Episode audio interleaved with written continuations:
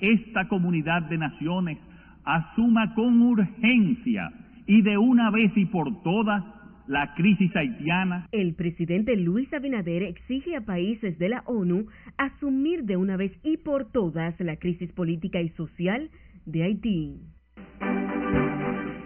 Que la comunidad internacional no debe ni puede abandonar al pueblo haitiano. El mandatario también advierte que las elecciones de ese país deben celebrarse cuando se garantice la seguridad.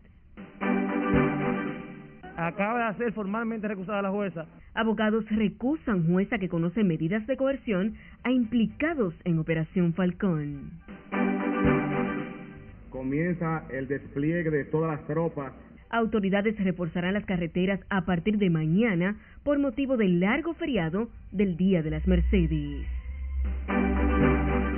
Con relación al año pasado ya hay un mayor incremento. Y alertan sobre un repunte del dengue en niños del Distrito Nacional y la provincia Santo Domingo.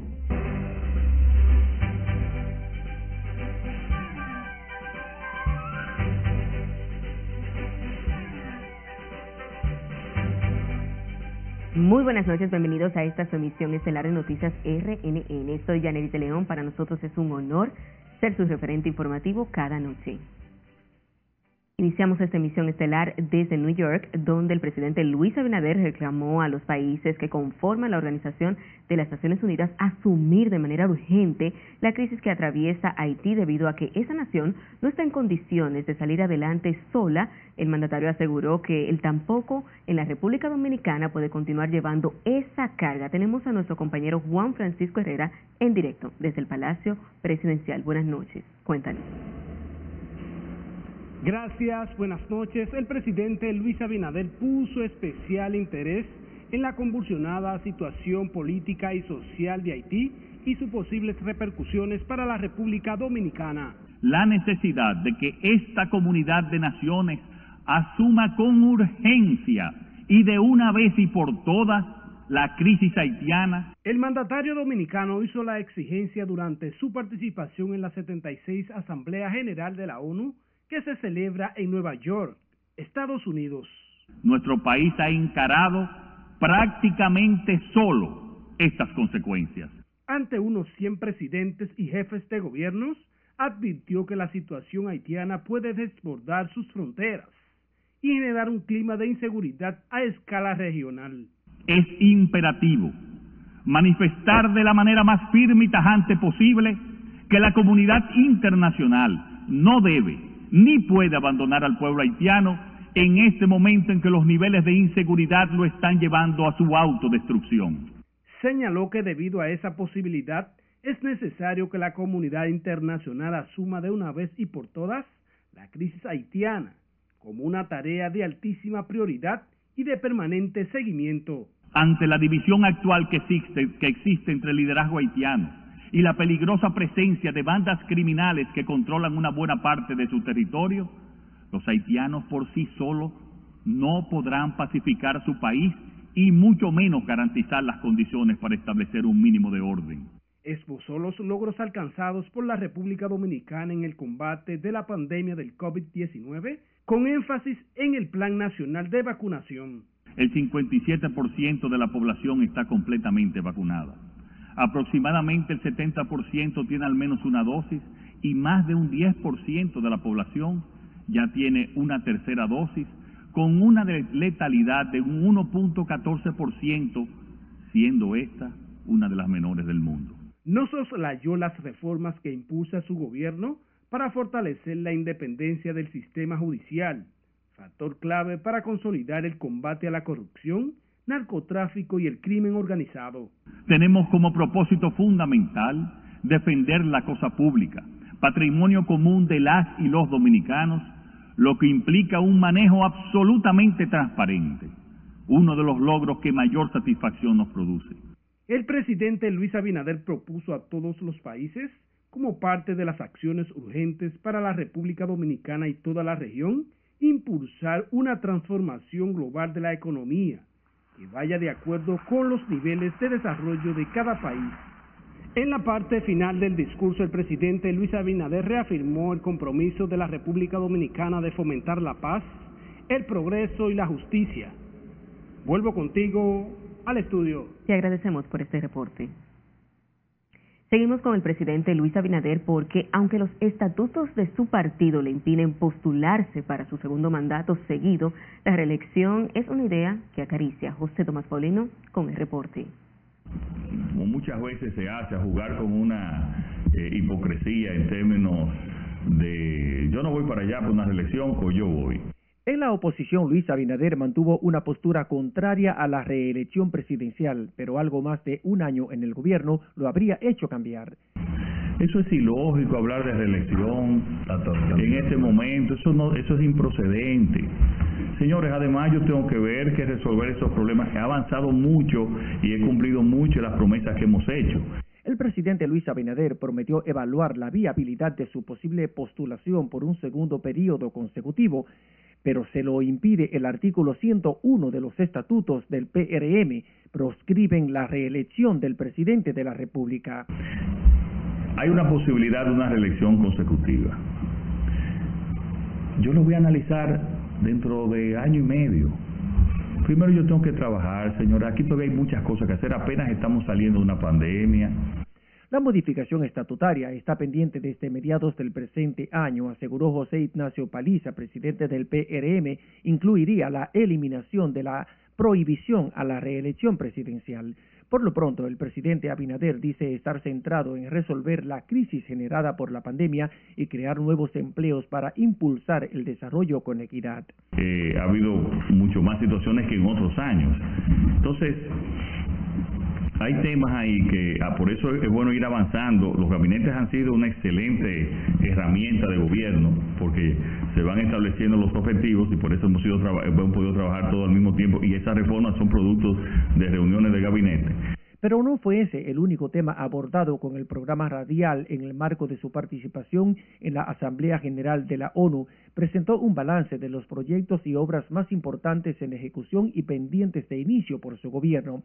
Destacó las inversiones en el puerto de Manzanillo con base a la alianza público-privadas, en carreteras en Montecristi y otras en pueblos en el noroeste. José Tomás Paulino, RNN. Ahora nos vamos a Santiago, donde la jueza Iris Borges fue recusada por abogados de los imputados de la supuesta red narcótica y de lavado de activos desmantelada por la Operación Falcón. Junior Marte nos cuenta más. Acaba de ser formalmente recusada la jueza. Tras la jueza ser recusada, ahora la Corte tendrá que decidir si acoge o rechaza el incidente presentado este día por la baja de la defensa de parte de los imputados. En virtud de que esta mañana le pusieron eh, una denuncia a ella ante el, de la jurisdicción competente. Más temprano en chancletas, pantalones cortos y algunos en pijamas fueron subidos a la sala de audiencia los encartados de la Operación Falcón. Eh, fue una comisión policial y hacer una inspección dentro de, dentro de la celda y de manera arbitraria llevaron perros a la hora de, las 12 lo sacaron y le ensuciaron toda la ropa en hora de comida. Los perros hasta de la propia comida los imputados comieron. Es algo que estamos haciendo una denuncia formal para que el Ministerio Público tome cartas sobre el asunto, porque hay una persecución en cuanto a los imputados de este caso. Que es como un daño a la ecología esta glosa procesal. Es un caso complejo, porque trata, según la investigación del Ministerio Público, trata de ramificaciones de personas, entonces ya ahí entra lo que es un caso complejo. Ahora, yo entiendo que no son todos los que están ni son todos los que son. ella tiene esa potestad de retractarse cuando un juez toma una decisión errónea en un caso como este. De acuerdo a la acusación del Ministerio Público, la red mafiosa envuelve al menos siete integrantes de la familia Polanco, parientes de Eris Radiel Mosquea Polanco, principal cabecilla. Eh, nosotros no tenemos mayor dificultad con que sea ese magistrado quien sea quien lo conozca, porque los argumentos que tenemos son de mucho peso. La audiencia de conocimiento de medidas de coerción en torno al caso Operación Falcón comenzó hora y media después, lo que provocó disgustos entre los abogados. Ayer como medida preventiva fue requisada la carcelita del Palacio de Justicia, mientras esta mañana continuaron los allanamientos, donde el Ministerio Público incautó y cerró una agencia de préstamos en la Estrella Sadalá. con el objetivo de conocer esa medida de coerción y lograr lo que el Ministerio Público pidió. Bueno, el Ministerio Público trabajó y sigue trabajando para ese objetivo. El Ministerio Público insiste en la solidez del expediente para lograr 18 meses de prisión preventiva y declaratoria de caso complejo. En Santiago, Junior Marte, RNN. La directora general de persecución, Jenny Berenice Reynoso, advirtió que la estrategia dilatoria que está utilizando la defensa de los acusados en el caso Falcón no detendrá el proceso que se sigue contra los involucrados en la red. Reynoso, al referirse en la recusación que le hicieron los acusados a la jueza del Tribunal de Atención Permanente de Santiago, Iris Borges, dijo que desde el principio la defensa ha estado rehuyendo de este proceso mientras la defensa sigue recusando, el Ministerio Público sigue allanando, buscando más evidencia, ocupando más bienes. La estrategia de la defensa no vas a detener a que este equipo que trabaja en varias líneas de investigación siga como el día de hoy, haciendo allanamiento, buscando las personas que faltan por ser arrestadas, recopilando más evidencia de esta mega estructura del crimen organizado. El crimen organizado se comporta así. Jenny Berenice Reynoso reveló que durante los allanamientos realizados este miércoles en Santiago recopilaron más evidencias que fortalecen la investigación contra el grupo y que vinculan a otras personas en la estructura de narcotráfico y también de lavado de activos. A propósito del tema, el abogado y escritor Ángel Lockhart planteó la urgencia de reforzar los métodos para la prevención y persecución del narcotráfico y evitar su penetración en la actividad política. Valoró el esfuerzo conjunto entre el Ministerio Público, la DNCD y la DEA para desmantelar la poderosa red de narcotráfico con la Operación Falcón. Yo creo que el Ministerio Público debe seguir golpeando duro este tema y creo que hay que empezar a legislar para controlar el tema del financiamiento público eh, en el que se cuelan eh, dineros malos para la actividad política. Yo creo que el país no debe dormir en ese sentido y debe mantenerse vigilante. Lockhart considera que las autoridades deben mantener acciones permanentes para que el crimen organizado sea un poder difícil de atacar. El abogado y ex reformista asistió a las honras fúnebres de Manuel Guaroa Liranzo, uno de los más cercanos colaboradores del extinto presidente Joaquín Balaguer. La Comisión Bicameral trabaja para que se apruebe el proyecto de ley de extinción de dominio antes de finalizar el presente año. El senador PRMista Pedro Manuel Catrain dijo que esa ley será vital importancia para decomisar los bienes ilícitos y lo respaldan también los diputados Alexis Jiménez del PRM y Luis Enríquez del PLD. Vamos a poder recuperar los bienes de la corrupción al patrimonio público, los bienes del narcotráfico, los bienes del terrorismo. Porque este juicio no es un juicio a la persona, es un juicio a los bienes, es un juicio a la propiedad, la licitud de esa propiedad. Y eso es lo que se está ventilando y que nosotros esperamos que la comisión bicameral pueda rendir el informe lo más pronto posible. La ley de extinción de dominio viene a salvaguardar eh, los recursos eh, que las personas pueden eh, obtener de manera eh, maliciosa o de manera fraudulenta, mejor dicho, y entonces el Estado tener la parte eh, penal para poder recuperar. Según los miembros de la Comisión Bicameral, quienes analizan el proyecto junto a un grupo de expertos en la materia, la ley de extinción de dominio vendrá a fortalecer y a transparentar el sistema de justicia del país. Dándole continuidad a este tema, el diputado reformista Máximo Castro Silverio declaró que el proyecto de ley de extinción de dominio debe ser estudiado a profundidad en el Congreso porque se podría prestar para persecución política. La pieza sigue siendo tema de debate en momentos en que las autoridades dan un duro golpe en contra del lavado de activos proveniente del narcotráfico. Hay que aprobarla, pero con los requerimientos institucionales que, eh, remite el, momento. Yo creo que es una ley con mucha implicación y mucha complicación y esa ley se puede prestar también para persecución política. Y si eso se materializa en el país, eh, estaríamos eh, realmente descomponiendo eh, lo que hemos logrado en tantos años principios del presente mes, la comisión bicameral encargada del estudio del proyecto de ley sobre juicios de extinción de dominio para el decomiso civil de bienes ilícitos inició la lectura de los primeros 14 artículos. La ley busca establecer el decomiso civil de patrimonios con orígenes ilícitos para reincorporarlos al erario sin que haya que agotar juicios penales. Grupos de izquierda descalificaron al actual Congreso Nacional y al Consejo Económico Social para emprender la reforma constitucional que plantea el Poder Ejecutivo con el interés principal de independizar el Ministerio Público. Proponen la eliminación de la figura jurídica de la Asamblea Revisora y reemplazarla por una Asamblea Constituyente popular y soberana. Porque es necesario separar las funciones legislativas de las labores constituyentes y porque se trata de un organismo antidemocrático, monopolizado por la partidocracia tradicional, viciado por el narcotráfico, por riferos, lavadores de dinero y con una mayoría de senadores negociantes de la política, sobornable por élites empresariales. En una rueda de prensa ubicada frente al monumento de Francisco Alberto Caamaño Deñó, los representantes de la izquierda dominicana lamentaron que no han sido consultados ni convocados para el diálogo nacional. Amenazan con tomar las calles si no son escuchadas sus propuestas sobre las reformas planteadas por el Poder Ejecutivo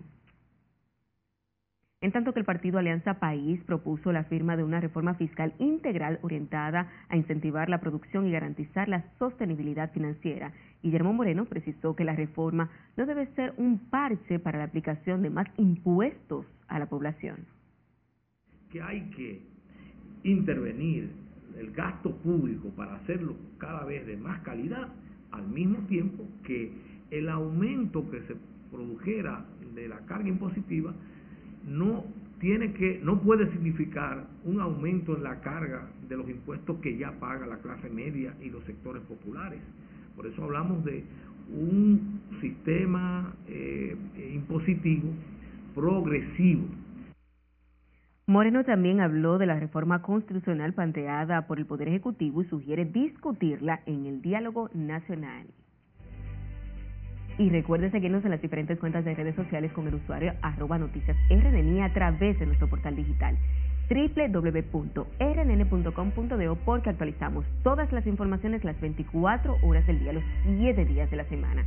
También recuerde escuchar nuestras dos emisiones de noticias a través de Spotify y demás plataformas digitales similares porque RNN Podcast es una nueva forma de mantenerse informados con nosotros. Thank you. God bless you all.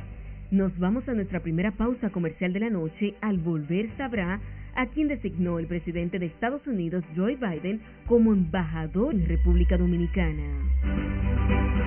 Perfilando para poder aplicar en la población de niños. Además, les diremos la evaluación que hacen las autoridades sanitarias al proceso de vacunación a días de iniciado el año escolar. Esto y más luego de la pausa. Siga con RNN, emisión estelar.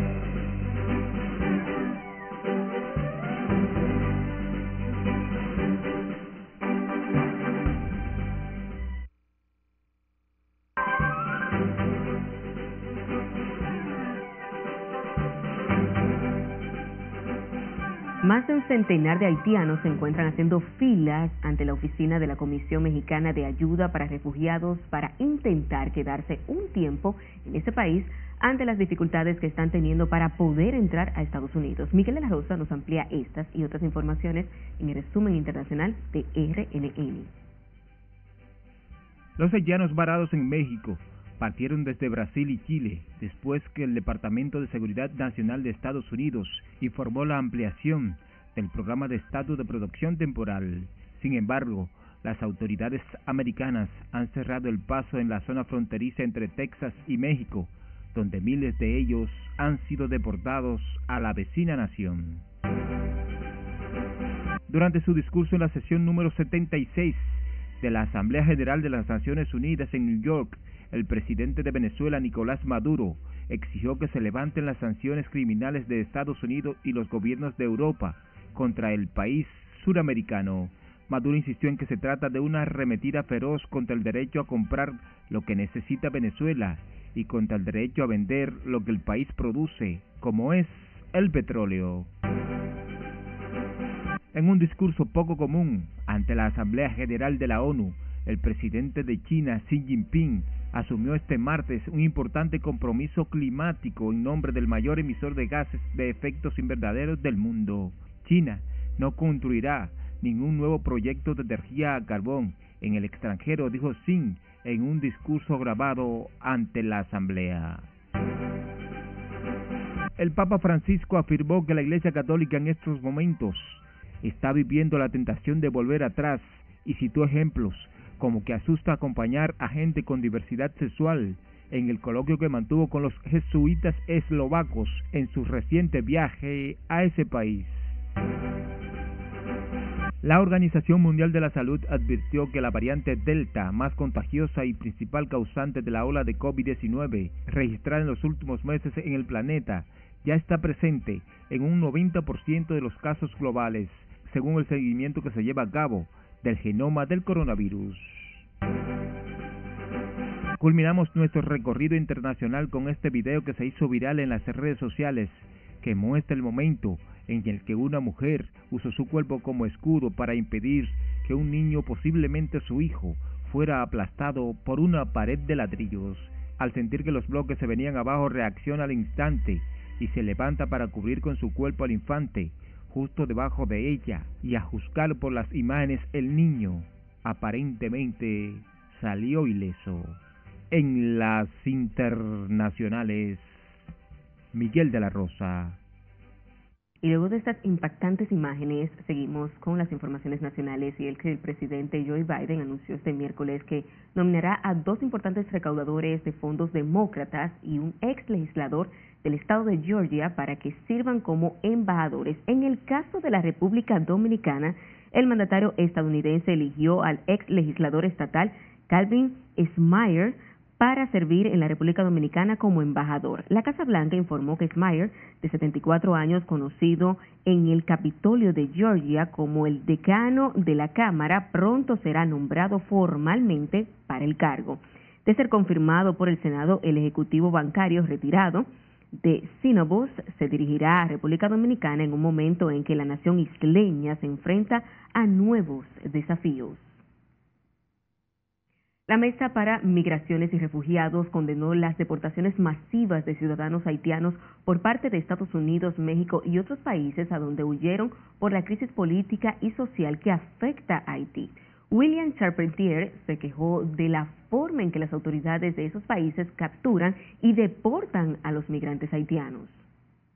Entonces hemos visto que las deportaciones en el caso de México eh, son sumarias, abusivas, pero también estas personas tienen derecho a adquirir el, solicitante de asilo por razones humanitarias, porque esas personas provienen de Haití, sabemos que Haití vive una situación de crisis humanitaria y que sus ciudadanos tienen todo el derecho de solicitar asilo y refugiado. La Mesa para las Migraciones pidió a la comunidad internacional intervenir en favor de los haitianos al deplorar la condición en la que se encuentra el vecino país. Las autoridades sanitarias esperan evidencias de vacunas aplicadas a los niños para coordinar con los diferentes actores de la salud la inoculación de los menores, como propone el Colegio Médico. Sile Aquino nos amplía en la siguiente historia. Vacunas que se están eh, perfilando para poder aplicar en la población de niños. Aunque algunos países vacunan a los niños contra el COVID, el Ministerio de Salud espera nuevas evidencias el Ministerio de Salud reaccionó a la insistencia del Colegio Médico por la inoculación de los niños de 5 a 11 años de edad. De ambas vacunas estamos esperando la evidencia para consensuarla con sociedades especializadas, con el Colegio Médico Dominicano y sobre todo queremos que participe la academia. Y vamos a consensuar como Gabinete de Salud, como Ministerio de Salud Pública, hasta tomar la mejor decisión. Por el momento tenemos suficiente PCR para tomar y estamos impulsando, ustedes se han dado cuenta en los últimos días que ha predominado más PCR que antigénicos. La inquietud del colegio médico surge ante el cierre de colegios por casos COVID y la circulación en el país de la variante Delta. Por lo pronto, Salud Pública llama a todos los centros educativos a reportar cualquier caso sospechoso de coronavirus. Los colegios privados, algunos iniciaron a finales de agosto y tienen un periodo de 21, 30, incluso 45 días ya en presencialidad total. Y de eso algunos colegios han presentado algunos casos. El sector de, educación a nivel público inició, como ya saben, esta semana y todavía no tenemos casos. Lo que sí queremos resaltar es que cuando se presente un caso tienen que notificarlo. Las autoridades también informaron que tienen controlado el brote de COVID en la cárcel de Rafey. Las autoridades sanitarias siguen reportando baja del COVID, excepto en la Alta Gracia, donde se han detectado 40 nuevos casos. Sila Aquino, RNN. Sepa que tres personas murieron por COVID-19 en las últimas 24 horas y 321 se contagiaron, informó hoy el Ministerio de Salud Pública. El total de casos acumulados asciende a 356.042 y los decesos son 4.031. De acuerdo con la información, 4.934 personas siguen positivas al letal virus. De esas, 435 están hospitalizadas para una ocupación de camas para pacientes de COVID-19 de un 17%, en tanto que las unidades de cuidados intensivos están en 26% de su capacidad con 156 camas ocupadas. Las escuelas públicas de la capital han recibido más del 80% de su matrícula en los primeros tres días del inicio del año escolar. María Ramírez nos amplía. Cada día eh, están viniendo eh, 370, 380. Llenos de entusiasmo, los estudiantes volvieron a las aulas tras un año fuera de los planteles.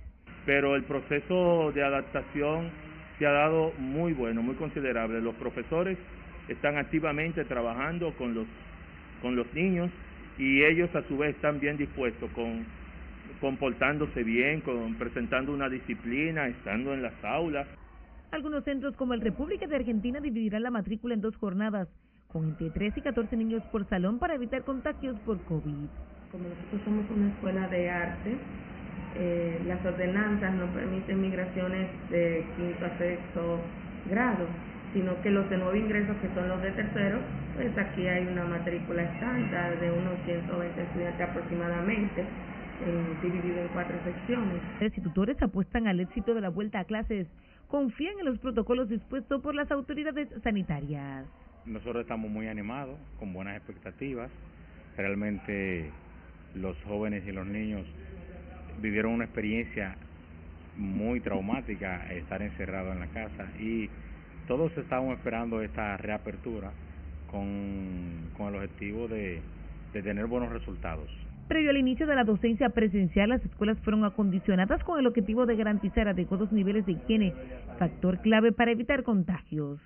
Los directores llaman a los padres a enviar a todos los alumnos a las clases para un mejor aprovechamiento del presente año escolar 2021-2022. Margaret Ramírez, RNN. Y sepa que los menores de 12 a 18 años siguen siendo la mayoría entre quienes buscan las vacunas anti-COVID en los centros abiertos en la provincia de Santo Domingo y el Distrito Nacional. De su lado, las autoridades mantienen el llamado a la población para que procuren las tres dosis de la vacuna. Este, el proceso de vacunación está un poco lento, pero realmente toda la semana han venido los padres a traer a los niños a vacunarse, ya que ha iniciado el proceso escolar yo vine a ponerme la segunda dosis y que yo le soltó que se la pongan también, ¿entiendes? Para ver si uno... O sea, esta situación va, se aplaca un poco, ¿entiendes? Porque de verdad esto le cerra mucha puerta aún. Salud, prevenir, para estar segura de que por lo menos tenemos más posibilidades de que no nos den COVID. Las autoridades sanitarias siguen apostando a la vacunación como principal método para superar esta pandemia del COVID-19 y siguen ingresados al menos una docena de niños afectados con dengue en el Hospital Pediátrico Robert Reed Cabral debido a un brote en la provincia de Santo Domingo y el Distrito Nacional. Laura Lamar nos cuenta más. El, eh, bueno, con relación al año pasado ya hay un mayor incremento en el número de casos. En medio de la crisis sanitaria que aún se mantiene en el país por el COVID-19, el dengue vuelve a atacar a la población infantil. Unos 14 niños están ingresados en el hospital Robert Rick Cabral, afectados por la enfermedad. En las dos salas, todos en condiciones generales estables, eh, ninguno críticamente enfermo. La edad de que oxidan eso. Bueno, es bastante amplia, pero en esta ocasión hemos visto que la mayoría de, de los que vienen aquí son niños adolescentes o cuasi adolescentes. La situación mantiene preocupadas a madres que acuden a ese centro de salud con sus hijos con síntomas sospechosos. Piden a las autoridades intervenir los sectores más vulnerables para evitar la propagación del dengue. Que eso es muy crítica porque miren, yo tengo un primo mío que él enfermo y el dengue está acabando por todos los lados y la malaria y la zika también, ¿me entiendes? Y en verdad, en verdad... ¿Le preocupa Sí, a mí sí. Claro, me preocupa porque yo tengo niños y hay muchas amigas mías con niños también. Yo veo, yo veo por el zoológico y me preocupa bastante, sí. Mientras, las autoridades de salud mantienen el llamado a la población a eliminar los criaderos del mosquito y no automedicarse si presentan algún síntoma sospechoso. Laurila Mar, RNN. En otra información, después que las autoridades han dado por controlada la peste porcina africana, resurgen los temores con un nuevo brote detectado en granjas de la comunidad de El Rosario en San Juan de la Maguana. Julio César Mateo con los detalles. La mayoría de las granjas han quedado vacías en la comunidad del Rosario en San Juan de la Maguana debido al resurgimiento de la fiebre porcina. Sí, ya yo perdí hasta la fuente, ya yo tengo los brazos rotos de hacer hoyo, de cargar puerco, enterrar puerco, porque de que cuando ellos vengan no van a pagar lo que ellos hayan muerto enterrado. Ahora me dicen a mí que no, que lo que ellos hayan vivido, ¿dónde están los que hay vivos? Dígame. Ya se murieron todos, se murieron Ya se murieron todos. todos, más hay siete vivos, y mira la están tirados que están ellos degollando uno de que pase una prueba. Conforme avanzan las horas, aumenta la cantidad de cerdos muertos por la peste, presente en 15 provincias donde causó severos estragos. Esta granja era una granja grandísima y mire cómo hemos quedado. Si perdemos el capital, ¿cómo vamos a echar para adelante? Le pedimos, por favor, sea que nos paguen o nos ayuden de la forma que sea, pero que nosotros podamos levantar otra crianza, aunque no sea en este momento, después que para servir. Creo que puede ser posible para ustedes. Los porcicultores se quejaron de supuestas indiferencias de las autoridades de agricultura a sus constantes llamados para evitar la propagación de la fiebre. Ellos comienzan a mor- eh, lo primero que les comienza es con la cabeza baja y no levantan la cabeza más, entonces les entra un dolor de cintura, que quedan descotados así y se desriengan de la cintura. Entonces cuando se desriegan de la cintura, patalean. Y después que patalean, entonces comienzan como a babiar. Entonces ahí se mueren. Los dueños de granjas en el Distrito Municipal del Rosario reclaman la pronta intervención de las autoridades gubernamentales, ya que según afirman han quedado en la ruina luego de las pérdidas sufridas. En San Juan de la Maguana, Julio César Mateo, Envíen sus denuncias al número de WhatsApp que aparece en pantalla y recuerde seguirnos en las diferentes cuentas de redes sociales con el usuario arroba noticias RNN y a través de nuestro portal digital www.rnn.com.do porque actualizamos todas las informaciones todos los días. También recuerde escuchar nuestras dos emisiones de noticias a través de Spotify y demás plataformas digitales similares porque RNN Podcast es una nueva forma de mantenerse informados con nosotros.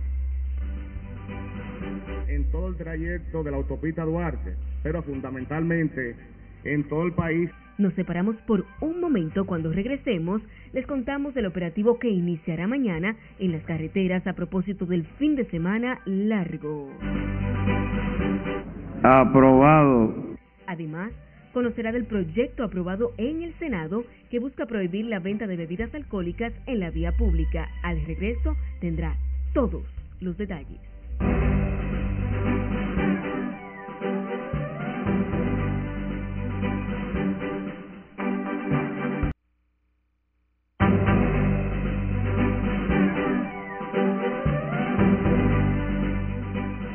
Seguimos en vivo con más informaciones. La Comisión Militar y Policial de Obras Públicas anunció un amplio operativo a partir de mañana para reforzar las carreteras y autopistas del país con motivo de las festividades del Día de Nuestra Señora de las Mercedes, patrona del pueblo dominicano. Ernesto Trinidad nos cuenta más en la siguiente historia. Cada una de las camionetas que, que están eh, involucradas en este operativo tienen todas herramientas nuevas. El general Rafael Vázquez Espino explicó que el operativo inicia mañana y concluye el domingo 26. Participarán más de 3.000 soldados que estarán en las principales carreteras para proteger a los ciudadanos que se desplazan durante el fin de semana largo. comienza el despliegue de todas las tropas, equipos y herramientas necesarias para estar disponible en todo el trayecto de la autopista Duarte, pero fundamentalmente en todo el país. Aseguró que la Comipol cuenta además con 150 unidades vehiculares que estarán diseminadas en las principales vías con la finalidad de prestar asistencia en caso de que sean requeridas. Aquí no habrá personal de libertad, no habrá personal de, de apoyo, que todos estaremos enfocados en cumplir con ese deber que nos ocupa y que cada año, esperando que en esta ocasión no haya ningún inconveniente, que en vez de que haya más accidentes, por supuesto, lo que exhortamos es a que los conductores y los ciudadanos que se desplazan por estas vías puedan eh, cumplir y llegar a su destino de manera eh, confiable y segura. Informó que dispondrá de 17 talleres móviles y gomeros, 36 ambulancias equipadas con médicos y paramédicos dotados con los equipos necesarios para atender cualquier emergencia que se presente. Ernesto Trinidad, RNN. Y de manera tímida, usuarios de motocicletas acuden a regularizar sus vehículos en el plazo de un mes otorgado por las autoridades para que puedan entrar a este sistema de fiscalización que forma parte de un plan de seguridad ciudadana que implementa el gobierno. Laura Lamar trabajó el tema y nos cuenta más. Ahora que traten de registrar a todo el mundo para ver lo que hacen su, su fechoría y su cosa, porque yo me estoy registrando y mi motor no se lo voy a apretar a nadie. Los motoconchistas continúan acudiendo a realizar el registro de sus motocicletas, plan con el que las autoridades pretenden combatir los hechos delictivos que cometen motorizados. Bastante acertada, realmente de alguna manera hay que, hay que ver quién está subido sobre esa moto y quién no, porque ya sabemos lo que está ocurriendo con los motores, desgraciadamente. Pero de atacarme, pero en verdad no tenía nada.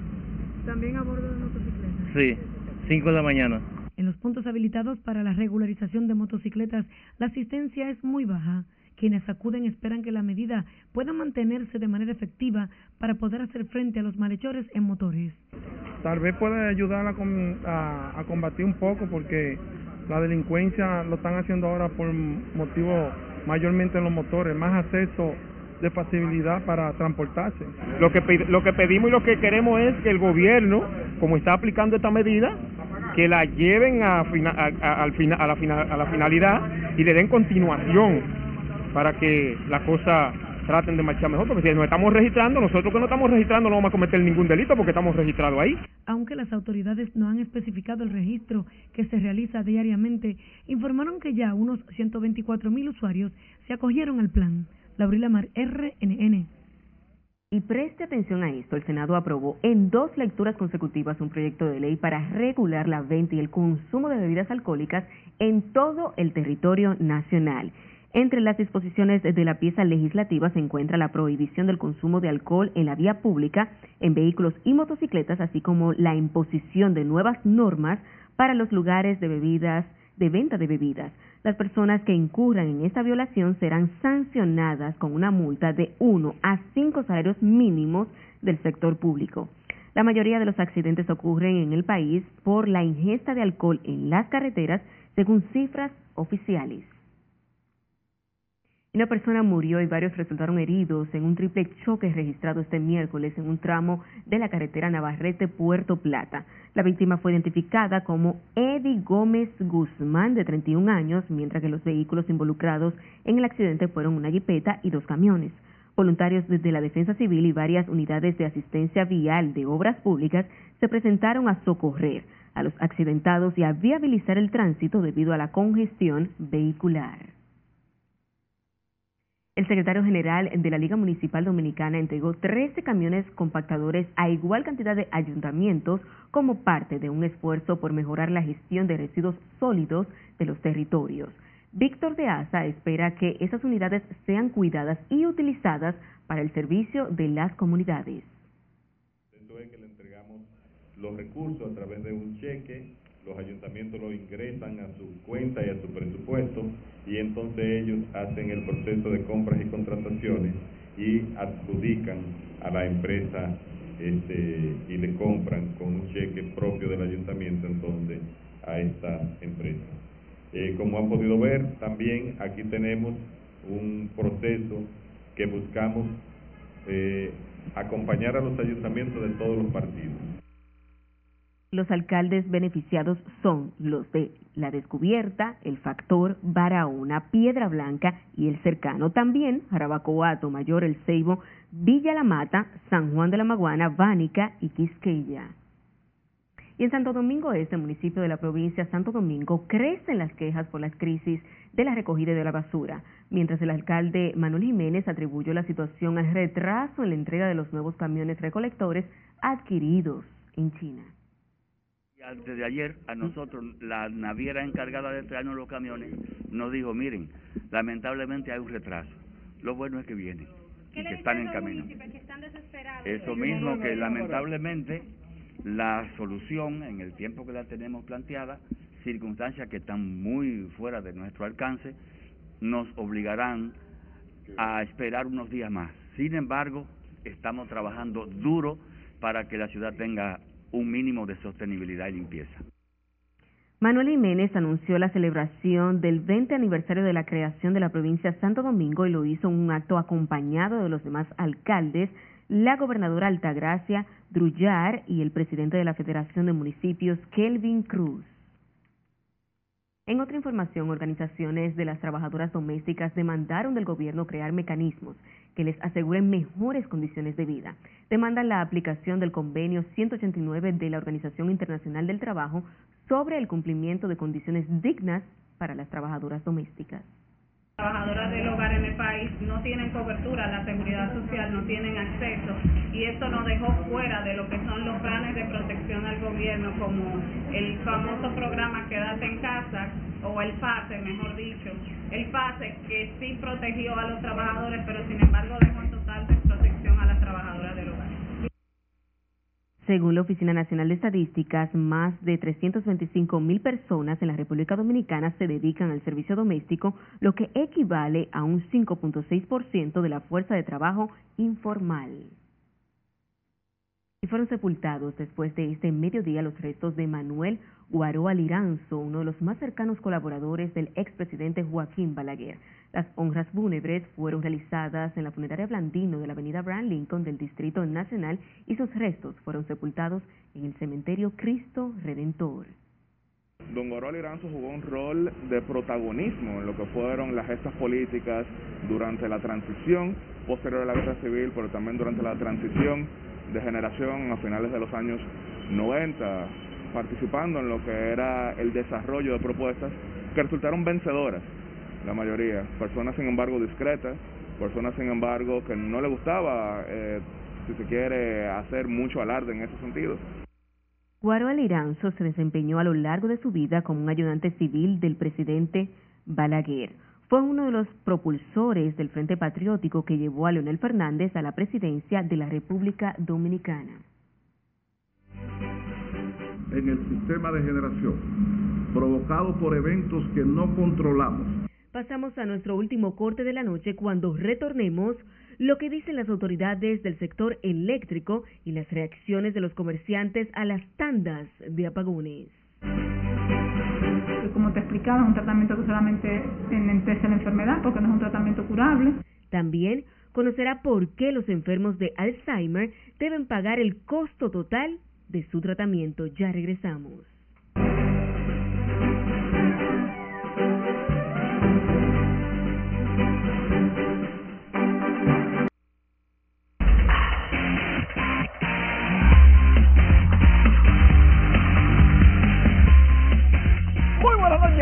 Iniciamos la entrega deportiva hablando de una noticia fenomenal y es que Osvaldo Virgil es honrado doble. Atención, ¿y por qué? Bueno, porque el Senado de la República tiene a Osvaldo Virgil como el nuevo nombre del Estadio Normal, pero también este 23 de septiembre es el Día del Pelotero Profesional en honor a Osvaldo Virgil el Senado de la República emana estas dos decisiones que fueron una pieza propuesta por Franklin Romero, senador de la provincia Duarte, y el estadio normal, que dicho sea de paso, hay que darle un remozamiento total, incluyendo pintura, fue inaugurado el 24 de agosto de 1946.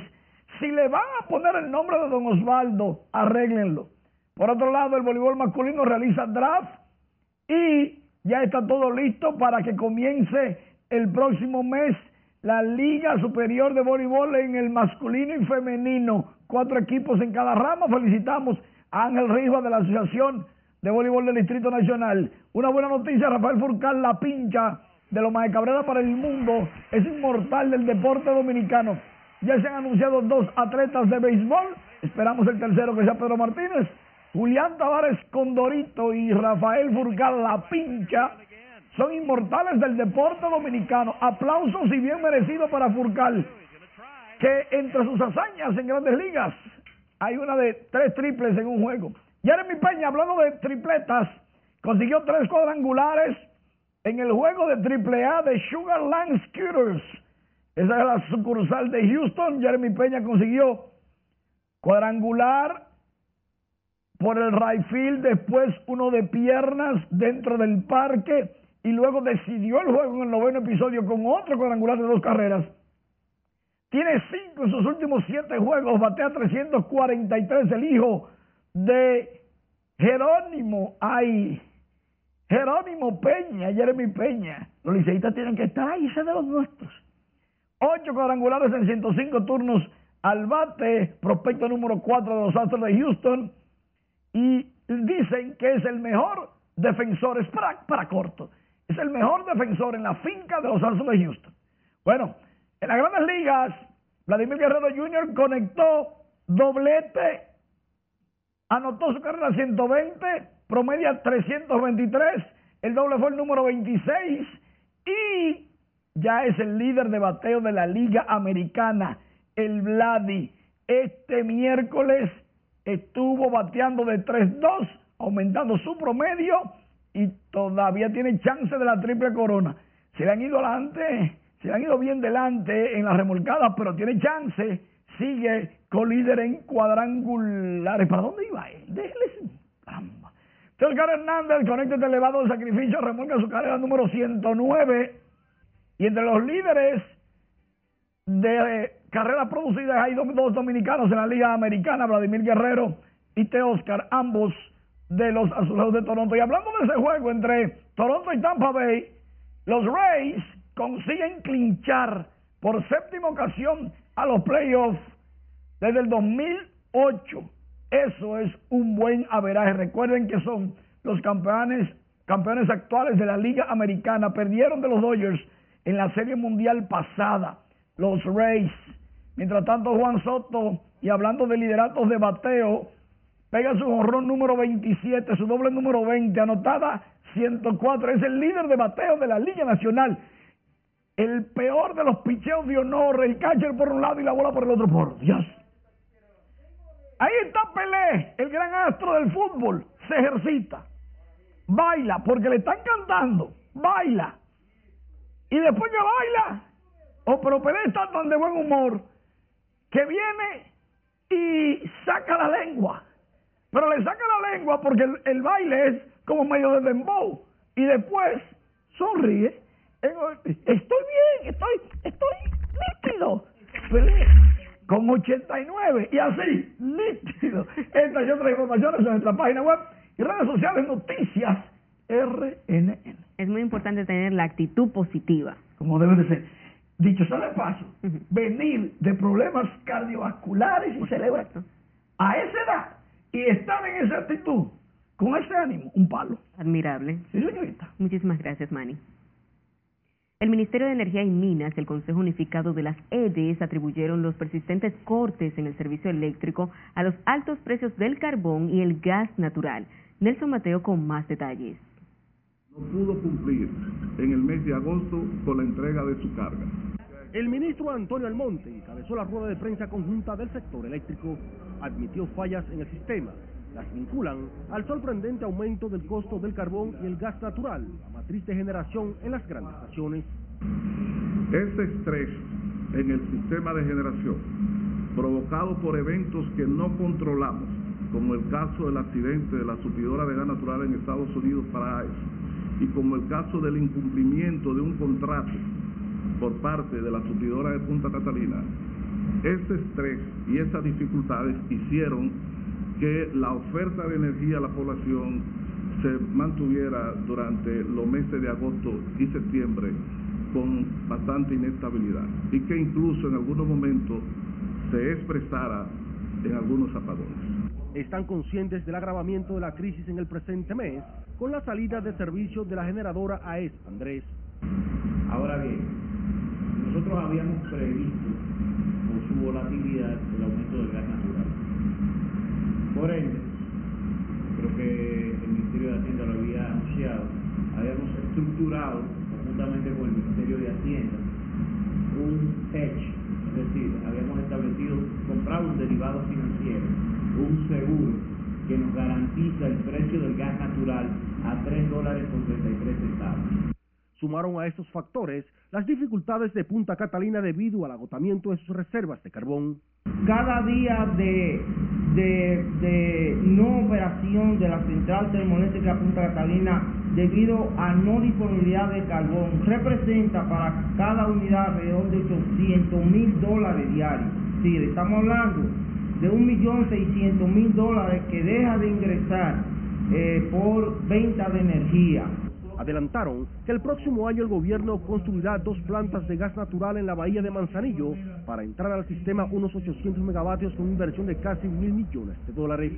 El déficit eléctrico, según ellos, lo estiman superior a lo esperado en 865 millones de dólares. Nelson Mateo, RNN. A propósito de este tema, comerciantes y ciudadanos están con el grito al cielo por los constantes apagones. Asimismo, rechazaron la posible alza en la factura eléctrica como consecuencia del desmonte del subsidio a partir del primero de octubre por parte del gobierno. Ernesto Trinidad tiene el reporte. Aquí se están pagando tres mil y pico de pesos de energía. Alejandro Félix, encargado del negocio de ventas y reparaciones de gomas ubicado en la calle Américo Lugo, en el ensanche La Fe dijo que un aumento en la factura de electricidad provocará el cierre del establecimiento. Cerrar esto, cerrar esto y buscar otra manera de uno vivir, porque si el Estado, mejor dicho el presidente, sabe la situación que él encontró el país y él sabe lo que se está viviendo en este momento en el país con la carestía de los productos de primera necesidad, ¿verdad? El transporte, todo ha subido. Moradores de los barrios Villajuana, Cristo Rey y Villas Agrícolas advirtieron que el desmonte del subsidio en la tarifa energética que hará el gobierno a partir del primero de octubre sería una medida que generará posibles episodios sociales de fuertes consecuencias. Es un abuso si le quitan eso al pueblo. ¿Tú te imaginas quién va a pagar la luz? Por eso es que este país nunca, nunca va a ser desarrollado, ni va a ser nunca. Pues es un abuso. Él tiene que tirarse pan de los ricos a subir. Esos apagones todos los días, yo no nos duermo con la galón. La luz llega tardísimo, entonces se la cobran a uno carísimo. Señalaron que los constantes apagones están trastornando su quehacer doméstico y afectando su descanso en horas de la noche. Ernesto Trinidad, RNN.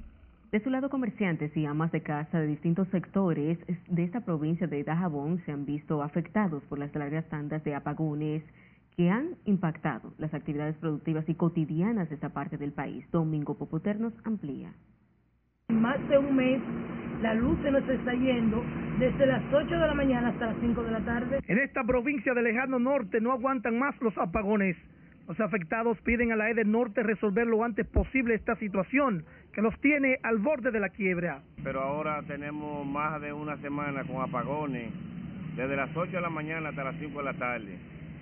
Supuestamente organizando una luz, una luz que está organizada. Lo que se, lo que se sabe en la población es que están llevándole una luz a la zona franca. Entonces, este barrio ha sido el más perjudicado. Los residentes aseguran que los apagones fueron programados por la empresa a raíz de unos trabajos que según las autoridades iban a beneficiar a la población, pero ha sido todo lo contrario. Demasiadas horas se están llevando la luz, aunque sea para mejoría, pero deberían controlar entre dos o tres barrios, que, no sean tan largos los apagones, porque eso va en detrimento de, de la mayoría de los productos, pueden dañarse. Los apagones se han agudizado en gran parte del país, provocando un rechazo generalizado entre la población. Este miércoles, las autoridades del sector eléctrico atribuyeron los apagones a las alzas en el carbón y el gas natural. En Dajabón, provincia fronteriza, Domingo Popoter, RNN. En otro giro informativo, especialistas en neurología manifestaron este miércoles que el mayor problema que enfrentan los pacientes diagnosticados con Alzheimer es que las administradoras de riesgos de salud no cubren el tratamiento y mucho menos los medicamentos que requieren para tratar la enfermedad. Nuestra compañera Ana Luisa Peguero trabajó el tema y nos preparó la siguiente historia. La enfermedad es como el Alzheimer, que realmente es una de las tantas enfermedades neurodegenerativa. El Alzheimer es una enfermedad degenerativa que afecta el sistema cognitivo y mayormente se manifiesta en personas de edad avanzada. En nuestro país, según las estadísticas, unas 70.000 personas padecen de este trastorno y según el expresidente de la Sociedad de Neurología, los pacientes no reciben una cobertura digna por parte de las ARS. Que aunque ya tenemos equipos en el país, son bastante costosos las pruebas que se hacen para detectar los llamados biomarcadores cerebrales. Y por supuesto la parte correspondiente de un personal de neuropsicología que pueda dar una valoración con apoyo importante. Y finalmente lo que es la, medicación. La medicación que más utilizamos en el Alzheimer, lamentablemente en nuestro medio, no están cubiertas por las ARS. Aunque el Alzheimer consta de tres etapas, leve, moderada y grave, el mayor síntoma que manifiesta la enfermedad es el olvido. Y pese a que esta condición no tiene cura, los especialistas sugieren a los familiares llevar el tratamiento al pie de la letra. Tenemos tres clases de manejo. El manejo farmacológico, que como te explicaba es un tratamiento que solamente enlentece la enfermedad porque no es un tratamiento curable, a través de los neurotransmisores, equilibrar la acetilcolina y modular el glutamato, o sea, tratamiento farmacológico, pero también el abordaje transdisciplinario que incluye a un psiquiatra, un geriatra, un buen nutricionista. Sin embargo, ambos especialistas coincidieron en que la paciencia y el afecto que transmiten los familiares a los pacientes de Alzheimer ayudan en el proceso de recuperación. Ana Luisa Peguero, RNN.